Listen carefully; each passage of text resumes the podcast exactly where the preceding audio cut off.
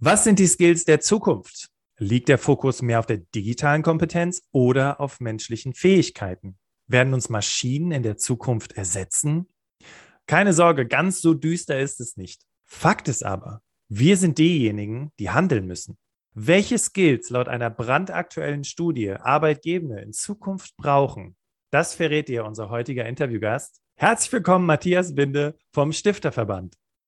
Hallo, Bastian. Herzlich willkommen zum Berufsoptimierer Podcast. Der Podcast zu allen Themen rund um Bewerbung und Karriere. Jeden Mittwoch um 6 hörst du die neuesten Insights, die dir dabei helfen, beruflich das nächste Level zu erreichen. Bastian Hughes ist Business- und Karrierecoach und gemeinsam mit dem Team von Berufsoptimierer unterstützt er dich dabei, dein berufliches und persönliches Potenzial zu entfalten, damit du mit dem erfolgreich bist, was dir am meisten Spaß macht. Wir freuen uns auf die heutige Folge und sagen danke, dass du dabei bist.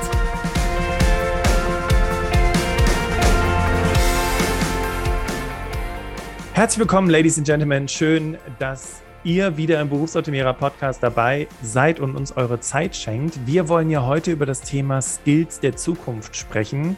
Und das Besondere an der heutigen Podcast-Folge ist, dass wir euch eine sehr aktuelle Studie mitgeben möchten, die vom Stifterverband durchgeführt worden ist. Und heute darf ich mit demjenigen sprechen, der diese ganze Studie angeleitet hat. Wir möchten euch darauf hinweisen, dass wir heute am 1. Dezember 2021 um 17.30 Uhr mit Matthias Winde vom Stifterverband auf unserem Berufsoptimierer Instagram-Kanal live sein werden. Dort kannst du dem Experten alle deine Fragen zu dieser Folge stellen. Jetzt weiterhin viel Spaß mit dem Podcast. Matthias, geht's dir soweit gut? Ja, mir geht's äh, sehr gut. Ich bin gespannt auf das Gespräch und freue mich sehr. Klasse. Ladies and Gentlemen, falls ihr noch nicht wisst, wer der Stifterverband ist oder auch wer der Matthias ist, kommt hier die kurze Anmoderation.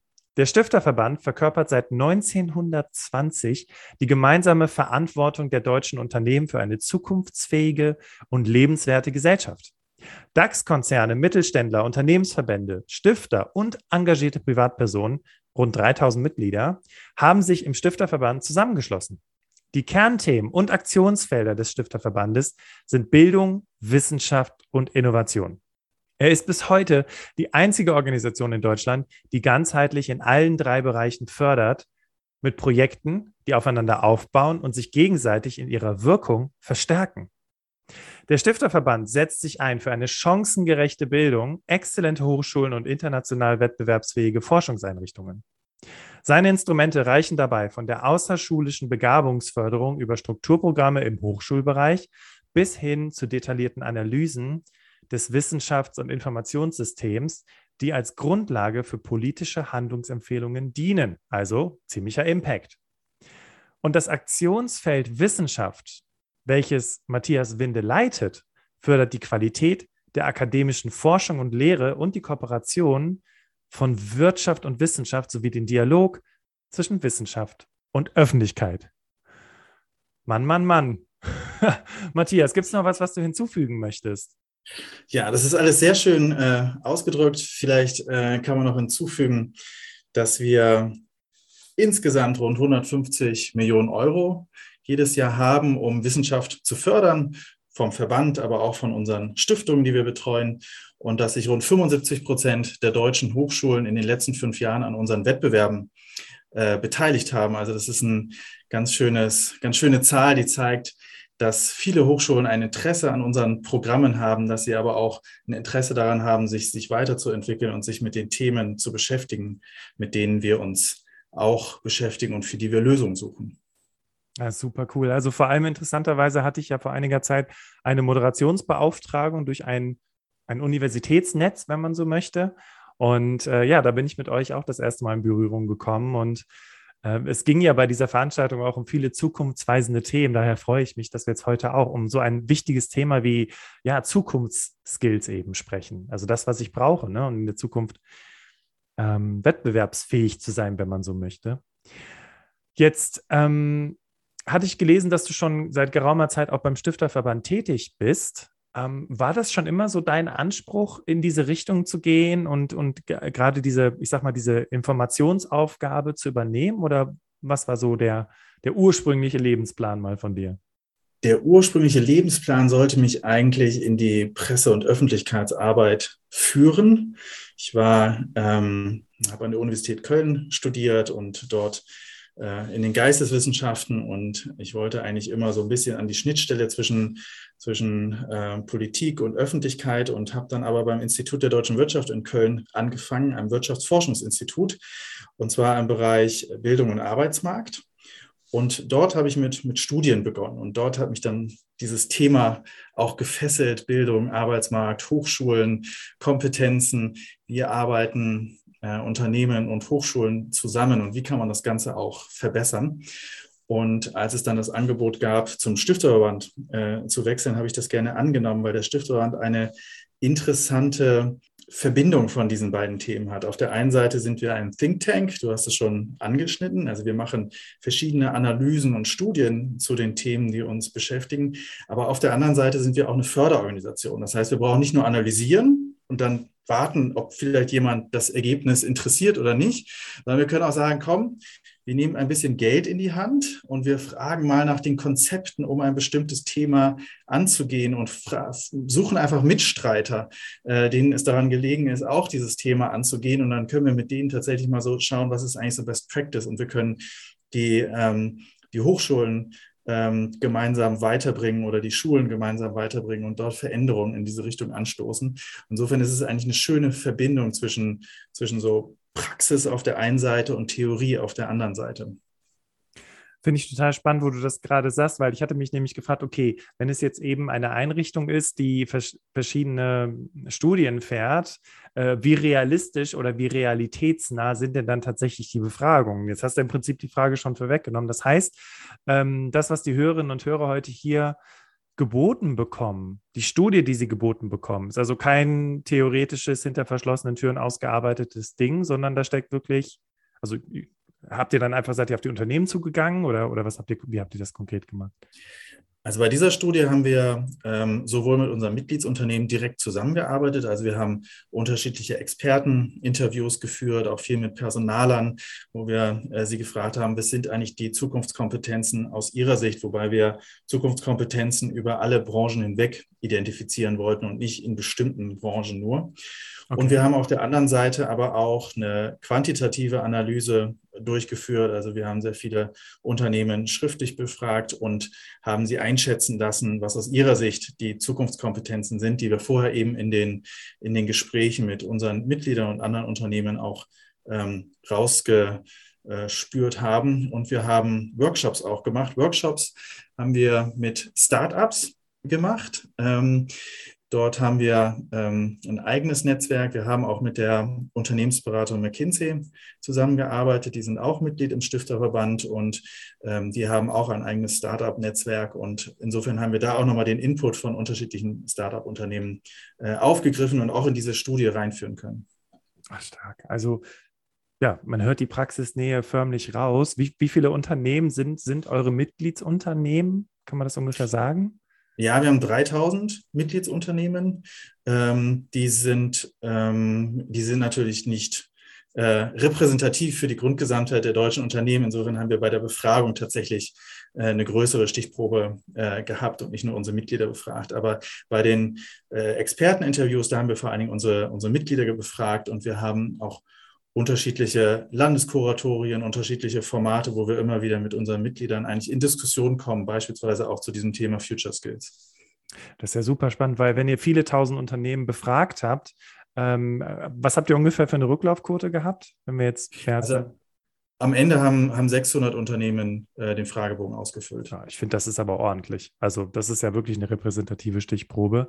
Und wie war das? Also du hast ja die Studie ähm, ist ja jetzt ist ja noch ganz frisch. Äh, du hast das Ergebnis auf dem Tisch am Ende des Tages gehabt.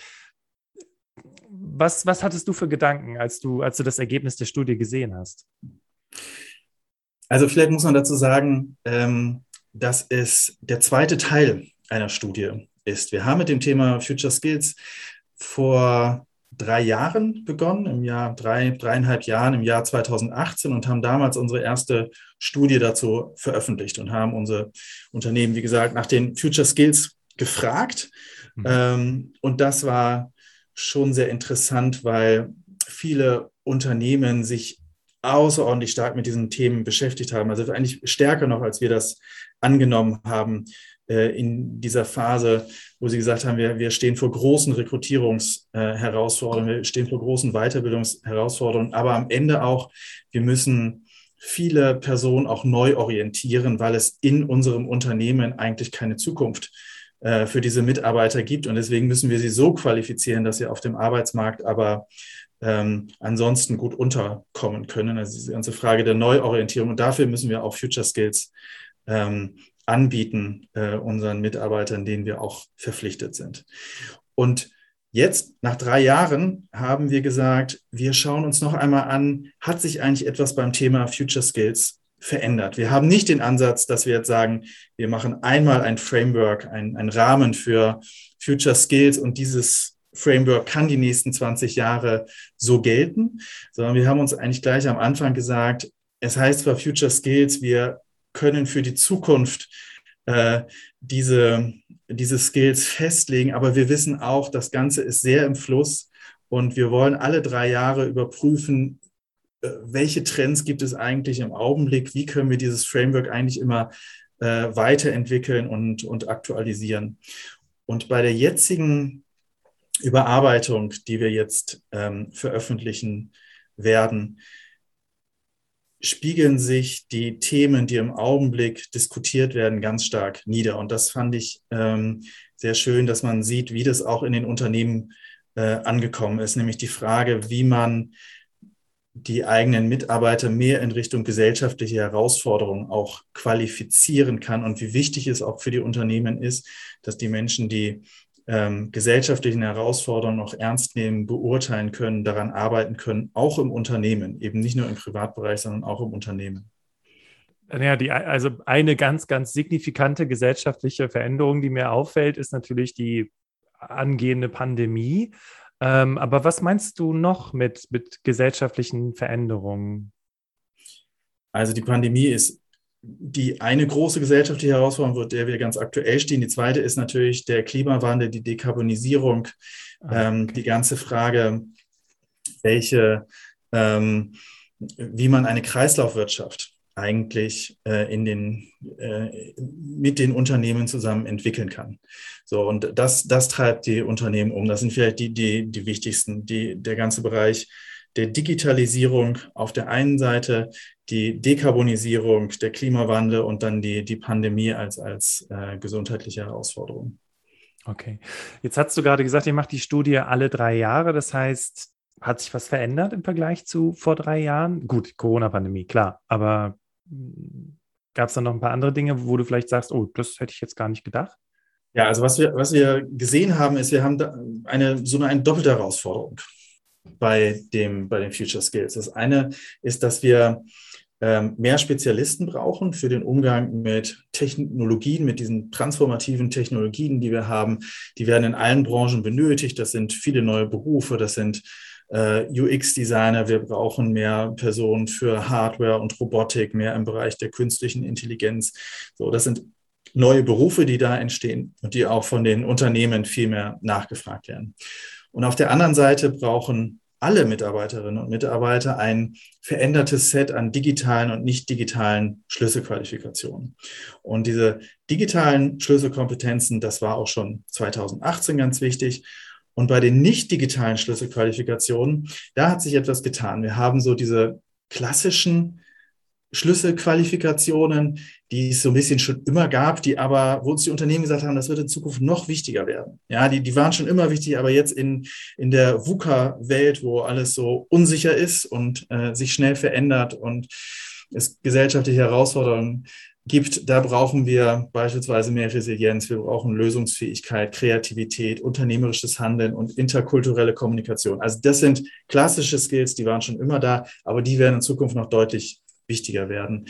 Ähm, und jetzt aber im Jahr 2021 haben wir ein Set äh, identifiziert, dass wir die transformativen Kompetenzen genannt haben. Das sind die Skills, äh, die man braucht, um gesamtgesellschaftliche Herausforderungen zu verstehen und lösen zu können. Und Der erste Skill da ist die Urteilsfähigkeit. Ich glaube, das ist klar, also die Reflexion von gesellschaftlichen Herausforderungen, ökologische, soziale, demokratische Ziele und das Bewerten wissenschaftlicher Erkenntnisse und medialer Berichterstattung. Das sehen wir ja gerade ganz ja. stark, dass das äh, notwendig ist und ja, dass diese definitiv. Urteilsfähigkeit nicht mehr äh, in jedem Sinne gegeben wird und dass, dass wir auch diese, und das sieht man ja auch tatsächlich unter Akademikern auch, ja, die die wissenschaftliche Erkenntnisse anzweifeln und mediale Berichterstattung in, in Zweifel ziehen. Und ich glaube, dass diese Urteilsfähigkeit muss man stärken.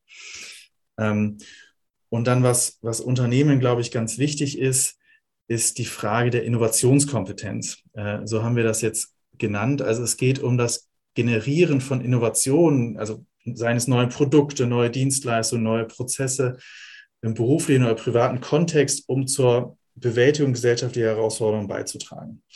So, und ähm, ich finde das wahrscheinlich den, den wichtigsten Punkt. Wir haben schon vor drei Jahren mal mit ähm, Personalleitern gesprochen, darunter auch von Siemens.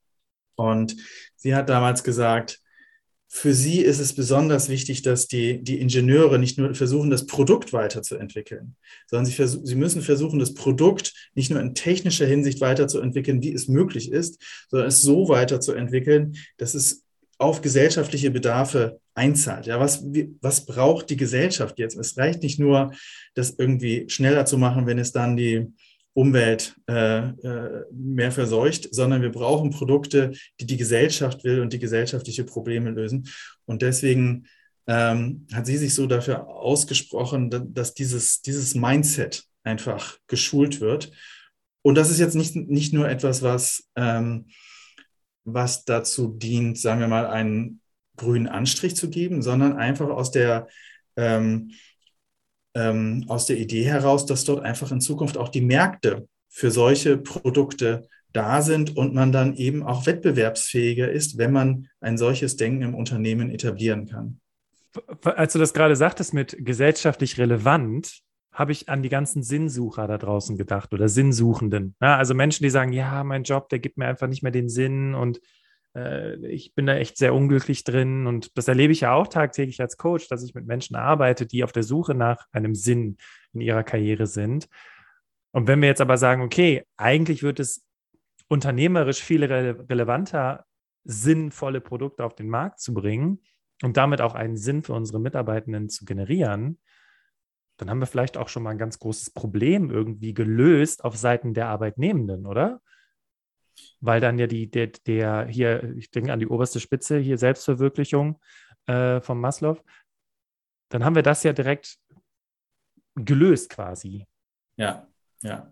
Also ich glaube, das ist ein ganz wichtiger Punkt, wenn, wenn wir mit Hochschulen sprechen, dann sagen sie, dass die jungen Studierenden Generationen auch das ganz stark einfordern, dass sie nicht nur einfach Ingenieurwissenschaften studieren wollen, sondern sie wollen Ingenieurwissenschaften studieren, äh, um damit bestimmte Probleme zu lösen, praktische Probleme. Sie wollen mehr den, den Anwendungsbezug und man kann damit auch ähm, andere Studierende für bestimmte Fächer gewinnen, beispielsweise mehr Frauen für die Ingenieurwissenschaften, wenn man, wenn man tatsächlich dort vermitteln kann, zu welchen Lösungen äh, das, das Studium beitragen kann.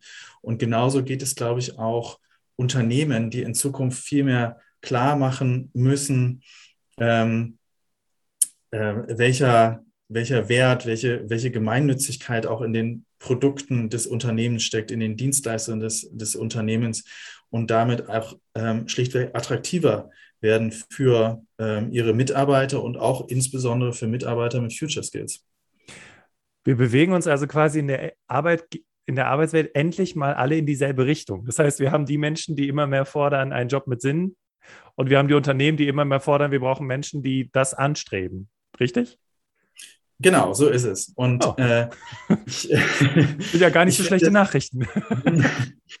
ich finde es interessant, dass ähm, wir haben ja ähm, einen Arbeitsmarkt, der schon äh, im Augenblick eigentlich sehr gut ist für die Arbeitnehmer. Ja, wenn, gerade wenn man äh, an Personen mit digitalen Kompetenzen ähm, denkt, die können sich ja vielfach doch ihren Arbeitgeber äh, auswählen. Und ähm, die Arbeitgeber arbeiten schon hart daran, um auch für solche Personen attraktiv zu werden, ihnen ein attraktives Umfeld zu geben. Und dazu gehört äh, vielleicht das, was man äh, jetzt so unter so einer Start-up-Kultur versteht. Das ist vielleicht äh, nicht mehr nur der Kickertisch, der irgendwo rumsteht.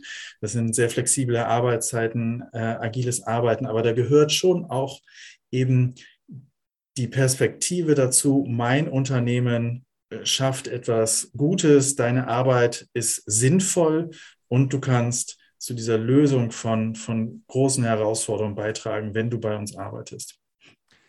Das ist interessant, wie du das gerade beschreibst. Ich hatte vor kurzem eine Reportage Plan B in der ZDF-Mediathek gesehen. Da ging es auch um das Thema selbstbestimmtes Arbeiten.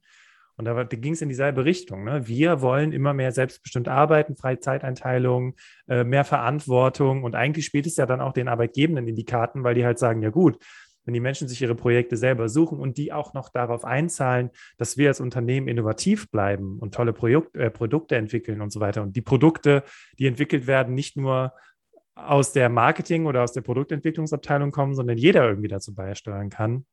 Ja. Dann steuern wir auf eine super spannende Zukunft zu. Also ich bin gerade total begeistert von der Zukunft. Ja, aber also ich glaube, ja, mach, mach, alles klar. Ja, du glaubst, ich, ich, du weißt wahrscheinlich schon, worauf ich gleich hinaus will, aber führ mal gerne zu Ende. Also es gibt, ähm, ich, ich, glaube, es gibt Unternehmen, die müssen mehr tun als andere Unternehmen. Wir haben, ähm, wir haben natürlich Unternehmen, die sind sowieso sehr beliebt bei, ähm, bei Absolventen von den Hochschulen. Und äh, viele, ich sage jetzt mal, ähm, äh, Informatiker gehen beispielsweise dann zu diesen Unternehmen. Die wollen natürlich mehr in, die, mehr in diese Softwarehäuser, die haben keine größeren Probleme, ähm, Mitarbeiter zu finden. Aber Unternehmen wie beispielsweise die Energiebranche, die uns gesagt haben, sie haben größere Probleme, ähm, solche ähm, Profile zu bekommen. Ähm, teilweise auch die Autoindustrie, teilweise auch so ein Bereich wie Versicherungen, Banken. Ähm, die sagen, wir wollen eigentlich, wir, wir wollen neu, junge Leute von den Hochschulen ähm, rekrutieren, aber wenn wir sie in unsere alten Strukturen rein rekrutieren, dann sind die nach ein paar Monaten, spätestens nach einem Jahr wieder weg. Wir, wir, wir brauchen neue Strukturen im Unternehmen. Und dann gibt es zwei Möglichkeiten für diese Unternehmen. Entweder sie stellen sich insgesamt neu auf, was sehr schwierig ist, das ganze Unternehmen äh, neu aufzustellen, oder man gründet äh, gewisse Bereiche aus. Gerade so äh, IT-lastige Bereiche werden dann ausgegründet und dort hat man dann nicht mehr, sagen wir mal so, Strukturen, die vielleicht in die Jahre gekommen sind und äh, dort ist es äh, agiler. Und dann kann man auch äh, Hochschulabsolventen deutlich besser halten als in den, als in den alten Strukturen. So. Und ich glaube, das sind so interessante ähm, äh, Wege, die Unternehmen heutzutage gehen. Jetzt lauschen diesem Podcast ja äh, nicht nur Menschen, die gerade mit dem Studium fertig sind, erst ein paar Jahre im Job gearbeitet haben, sondern also die meisten sind so zwischen 25 und 45. Also damit decken wir schon die aus der, aus der Uni ab, aber auch die, die wirklich schon ein paar Jahre arbeiten. Menschen, die auch zehn Jahre älter sind als ich. Jetzt haben wir viel darüber gesprochen, ja, Unternehmen müssen attraktiver werden für junge Leute und so weiter und so weiter. Aber wie ist, was kann ich jetzt machen? Ich bin Mitte 30 oder was kann jemand machen, der vielleicht auch schon Anfang Mitte 40 ist? Äh, wie, wie habe ich dann überhaupt noch Chancen auf dem Arbeitsmarkt, wenn, wenn gar nicht mehr nach Menschen, nach solchen Menschen geschaut wird?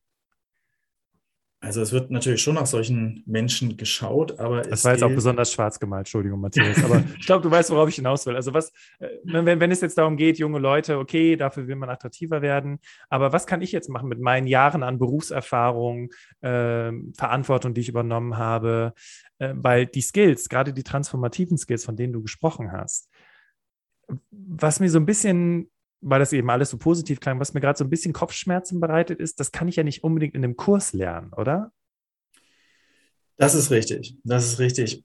Und ähm, das ist auch interessant, wenn man sich die ähm, Weiterbildungsportfolios von Unternehmen anschaut. Die werden ja auch deutlich ausdifferenzierter, gerade wenn man große Unternehmen anschaut. Das ist nicht mehr nur das Kursbuch, wie es früher vielleicht sogar gedruckt vorlag, sondern es ist ein ganz ausdifferenziertes äh, Portfolio an Möglichkeiten, sich weiterzuentwickeln.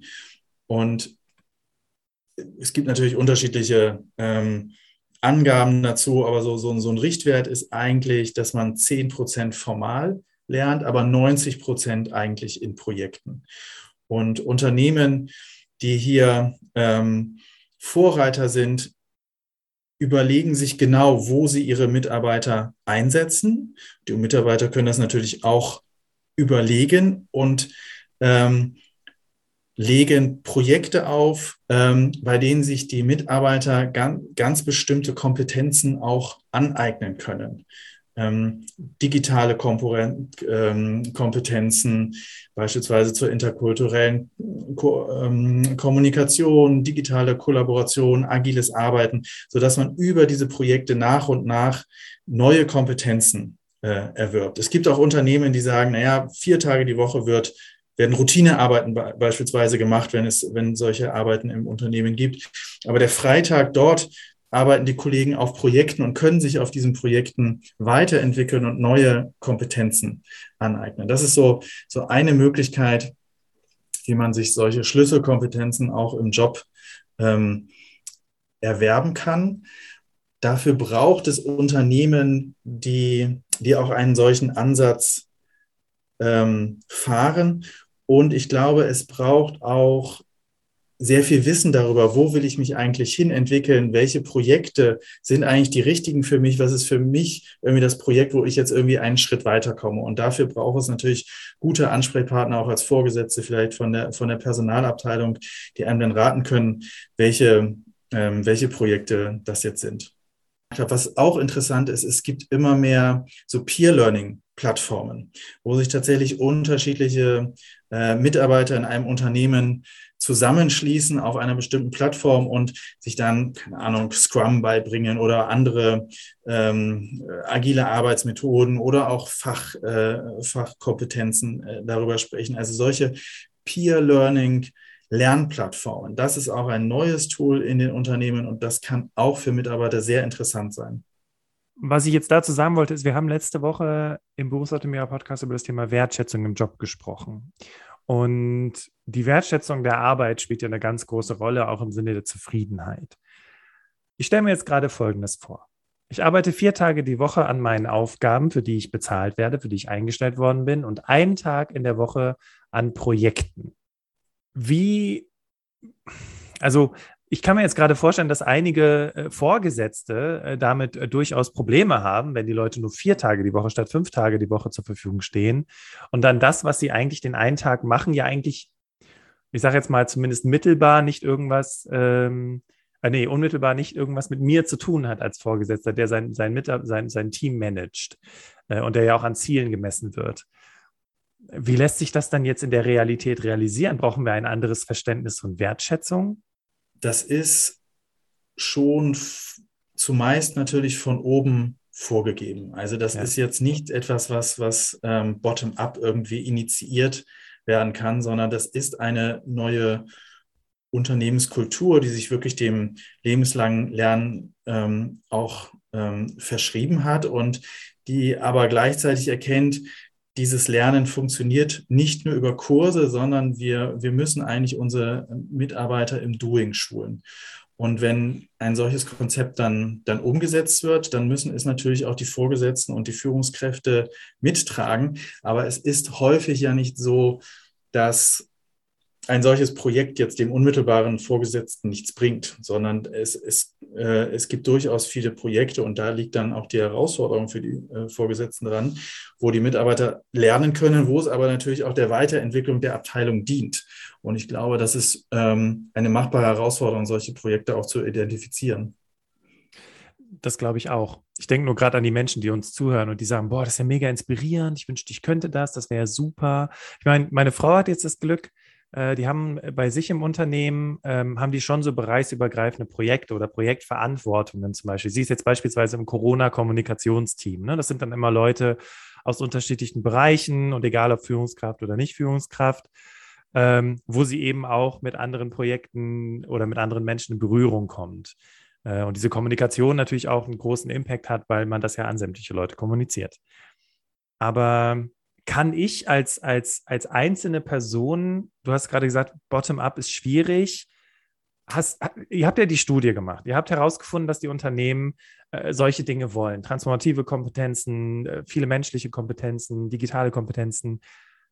Wie kann ich das identifizieren für mich, wenn ich nach so einem solchen Unternehmen suche? Gibt es da, gibt's da Merkmale, woran ich das erkennen kann an einem Unternehmen? Vielleicht schaue ich mir alle Mitgliedsunternehmen des Stifterverbands an. Glaube, das ist schon mal ein Tipp. Auf jeden Fall ein guter Ausgangspunkt. Ja. da sind ja schon mal 3000 dabei, ja.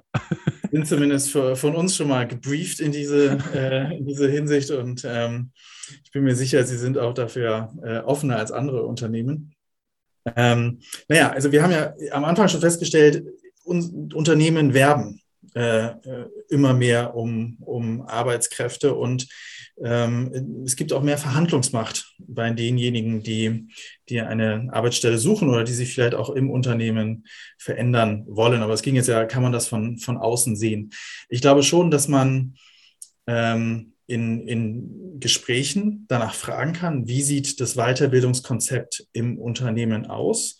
Meine Erfahrung ist, dass auch immer mehr danach gefragt wird, immer offensiver und dass die Unternehmen das auch bereithalten. Und ich glaube, man kann auch in solchen Gesprächen dieses Weiterbildungskonzept von Unternehmen ein bisschen, äh, bisschen abklopfen, ein bisschen ruhig, ein bisschen tiefer fragen, wie äh, gibt es da jetzt wirklich nur ein paar Kurse, kann man, kann ich mich bei einer Excel-Schulung anmelden oder ist dieses wirklich durchdacht? Und ähm, ein, also ein wichtiges Puzzlestück bei dieser Frage, ähm, ist das Weiterbildungskonzept eines Unternehmens äh, durchdacht und wie, wie weitreichend ist es eigentlich, ist die Frage nach dem Kompetenzmanagement in einem Unternehmen. Also inwieweit ähm, ist das Unternehmen eigentlich dazu in der Lage und gewillt, von den einzelnen Mitarbeitern die Kompetenzen zu erfassen und auf Basis dieser, dieser Kompetenzerfassung und natürlich einem äh, Weiterbildungsframework, Weiterbildungszielen des Unternehmens insgesamt, darauf den Mitarbeitern spezifische Angebote zu machen, eben Trainings auf der einen Seite, aber bestimmte Projekte auf der anderen Seite, weil dazu braucht das Unternehmen ein wirklich gutes Kompetenzerfassungstool.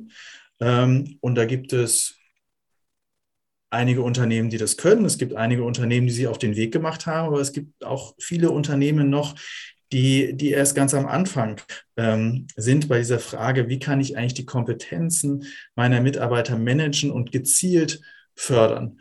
Ähm, das wird zunehmend auch digitalisiert, also der, der Status quo und auch der Bedarf vielleicht von Kompetenzen ähm, bis hin, dass es mittlerweile Tools gibt, ähm, die automatisch auf Basis der erfassten Tools, äh, der erfassten Trainings, auf Basis von ähm, Bewertungen ähm, der Vorgesetzten oder auch äh, eigene Bewertungen und auf Basis von Projekten schlägt äh, der Algorithmus äh, Projekte oder Trainings den Mitarbeitern äh, vor.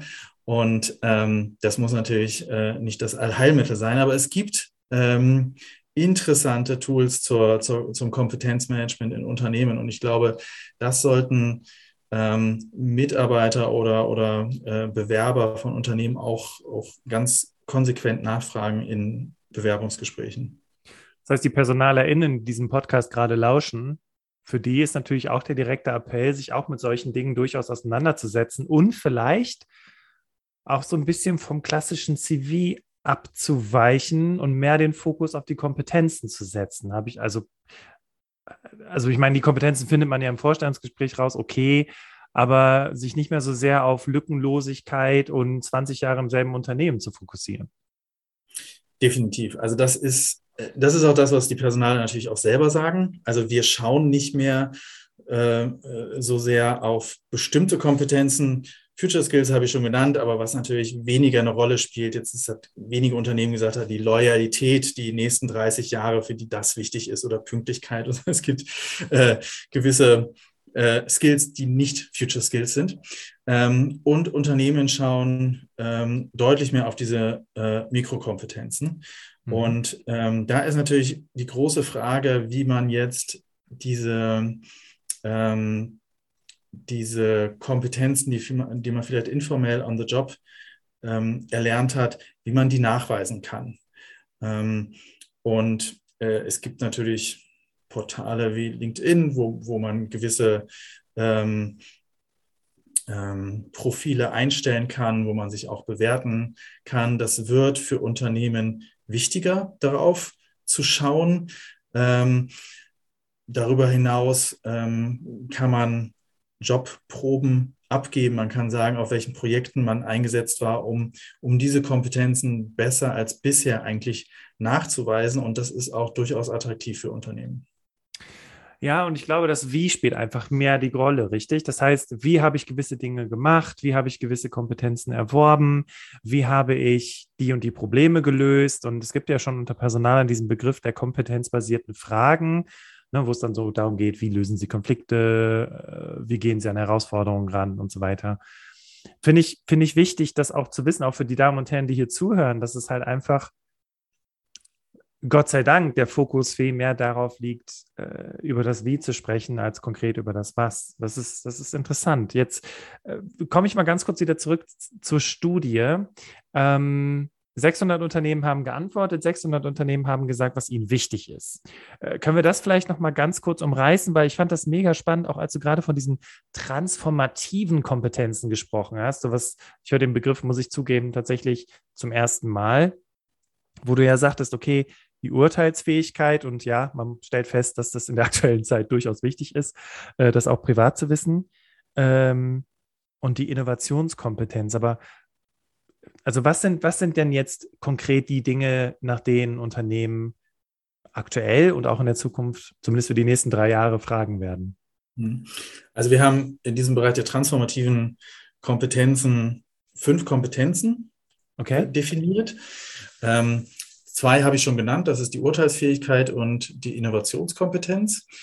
Und die anderen ähm, Kompetenzen sind mehr dazu da, ähm, dann, wenn man Lösungen gefunden hat, diese auch umzusetzen. Also die dritte Kompetenz ist die Veränderungskompetenz. Da geht es um die Entwicklung von Strategien für die Umsetzung von Veränderungszielen. Das ist aber auch ähm, es ist aber auch wichtig, dass man ein Verständnis für die Dynamik jetzt innerhalb von Gruppen hat, um, um bestimmte Veränderungen durchzusetzen von Institutionen, Netzwerken und Systemen. Also man muss schon, man muss wissen, wie, wie ein bestimmtes System, ein Unternehmen, eine Branche äh, tickt, um tatsächlich auch Veränderungen herbeiführen zu können in Richtung von gesellschaftlichen Herausforderungen. Hat dir diese Folge gefallen? Dann höre jetzt Teil 2 des Interviews, in dem wir noch näher auf das Thema eingehen und dir alles Wissenswerte mit auf den Weg geben. Wähle dazu einfach in deiner Podcast-App oder in deinem Browser den zweiten Teil des Interviews aus.